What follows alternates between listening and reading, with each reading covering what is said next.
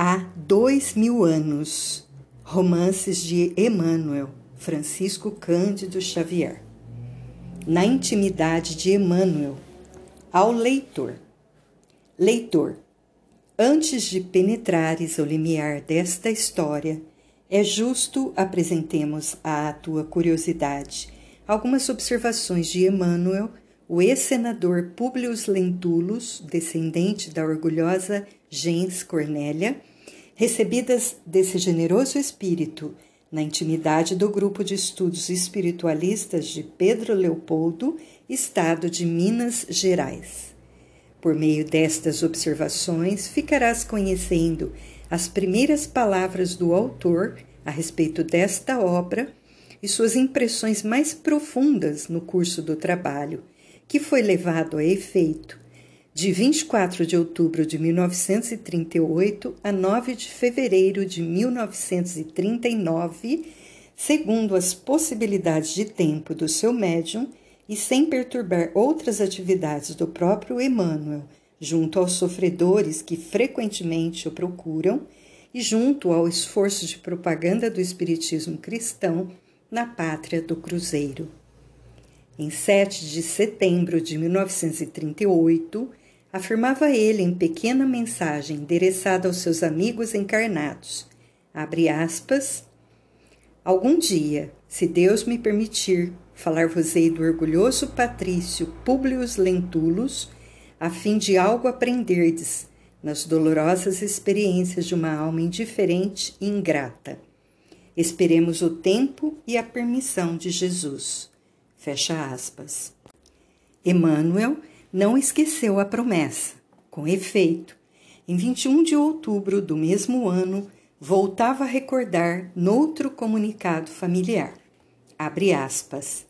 Se a bondade de Jesus nos permitir, iniciaremos o nosso esforço dentro de alguns dias, esperando eu a possibilidade de grafarmos as nossas lembranças do tempo em que se verificou a passagem do Divino Mestre sobre a face da terra. Não sei se conseguiremos realizar tão bem quanto desejamos semelhante intento. De antemão, todavia, quero assinalar minha confiança na misericórdia do nosso Pai de infinita bondade. Fecha aspas. De fato, em 24 de outubro referido, recebi ao médium Xavier a primeira página deste livro e no dia seguinte, Emmanuel voltava a dizer, abre aspas, Iniciamos, com o amparo de Jesus, mais um despretensioso trabalho. Permita a Deus que possamos levá-lo a bom termo. Agora, verificareis a extensão de minhas fraquezas no passado, sentindo-me, porém, confortado em aparecer com toda a sinceridade do meu coração ante o plenário de vossas consciências. Orai comigo, pedindo a Jesus para que eu possa completar esse esforço, de modo que o plenário se dilate além do vosso meio, a fim de que a minha confissão seja um roteiro para todos. Fecha aspas. Durante todo o esforço de psicografia, o autor deste livro não perdeu o ensejo de ensinar a humildade e a fé a quantos o acompanham. Em 30 de dezembro de 1938, comentava em nova mensagem afetuosa, abre aspas, Agradeço, meus filhos, o precioso concurso que me vindes prestando. Tenho me esforçado quanto possível para adaptar uma história tão antiga ao sabor das expressões do mundo moderno mas, em relatando a verdade, somos levados a penetrar, antes de tudo, na essência das coisas, dos fatos e dos ensinamentos. Para mim, essas recordações têm sido muito suaves, mas também muito amargas. Suaves pela rememoração das lembranças amigas, mas profundamente dolorosas considerando meu coração empedernido que não soube aproveitar o minuto radioso que soara no relógio da minha vida de espírito há dois mil anos. Permita, Jesus, que eu possa atingir os fins a que me propus, apresentando nesse trabalho não uma lembrança interessante acerca de minha pobre personalidade, mas tão somente uma experiência para os que hoje trabalham na semeadura e na seara do, do nosso Divino Mestre. Fecha aspas. De outras vezes, Emmanuel ensinava aos seus companheiros encarnados a necessidade de nossa ligação espiritual com Jesus no desempenho de todos os trabalhos. No dia 4 de janeiro de 1939, grafava ele esta prece ainda com respeito às suas memórias do passado remoto.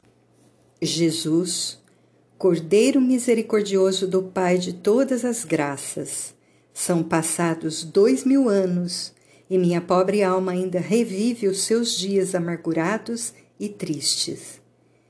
Que são dois milênios, Senhor, no relógio da eternidade? Sinto que a tua misericórdia nos responde em suas ignotas profundezas.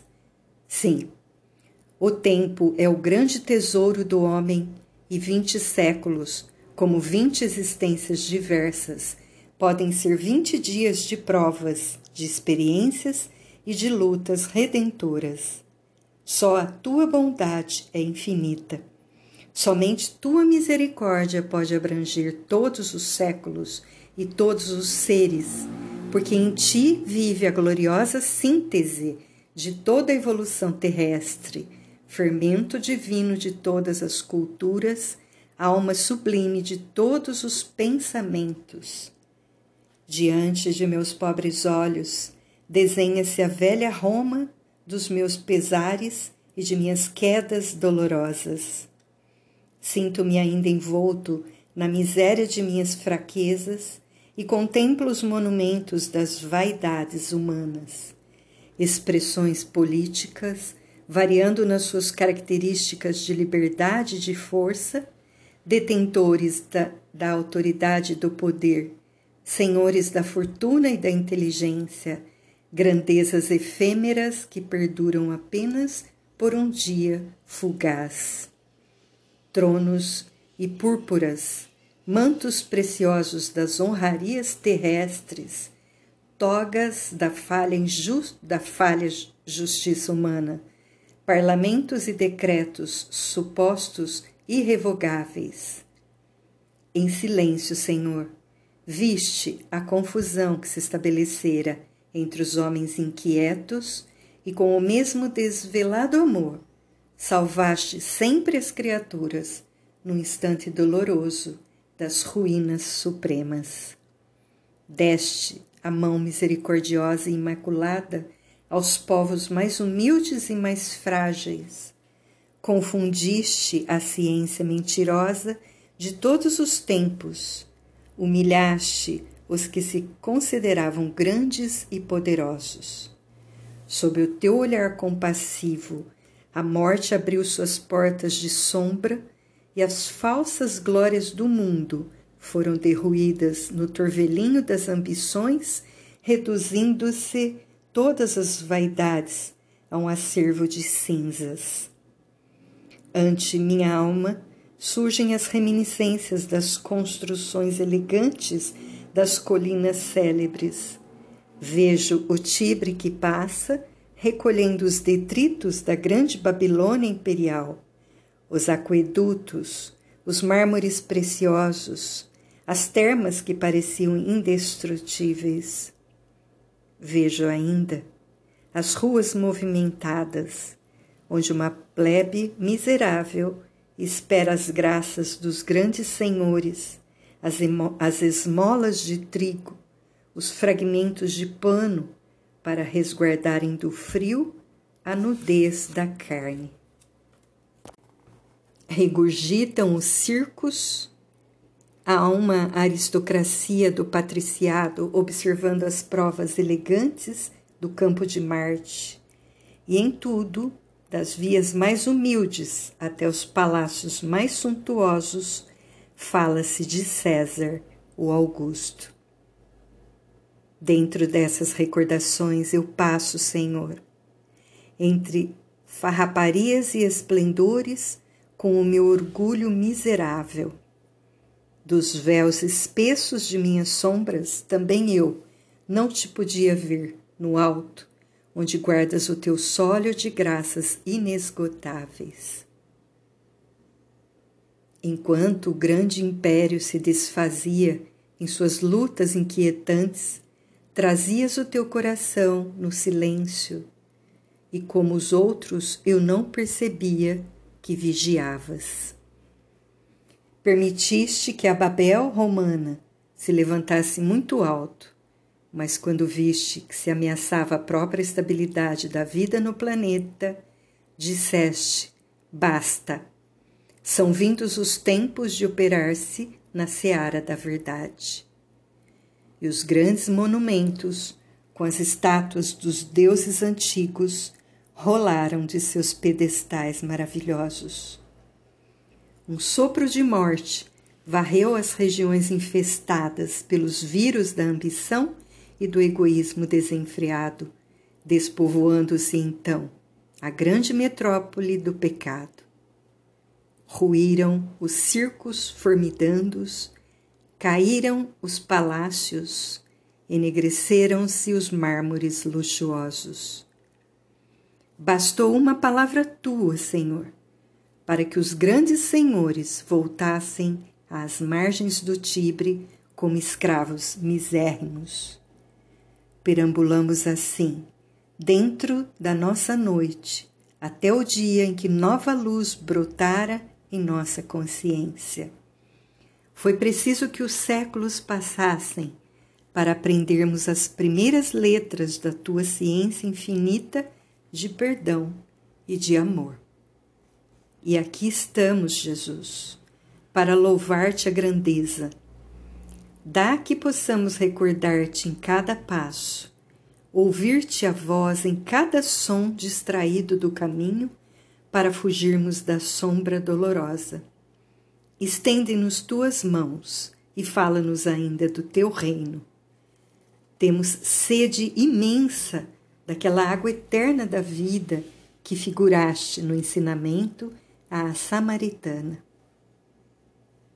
Exército de operários do teu Evangelho, nós nos movemos sob as tuas determinações suaves e sacrossantas Ampara-nos, Senhor, e não nos retires dos ombros a cruz luminosa e redentora, mas ajuda-nos a sentir nos trabalhos de cada dia a luz eterna e imensa do teu reino de paz, de concórdia e de sabedoria em nossa estrada de luta, de solidariedade e de esperança.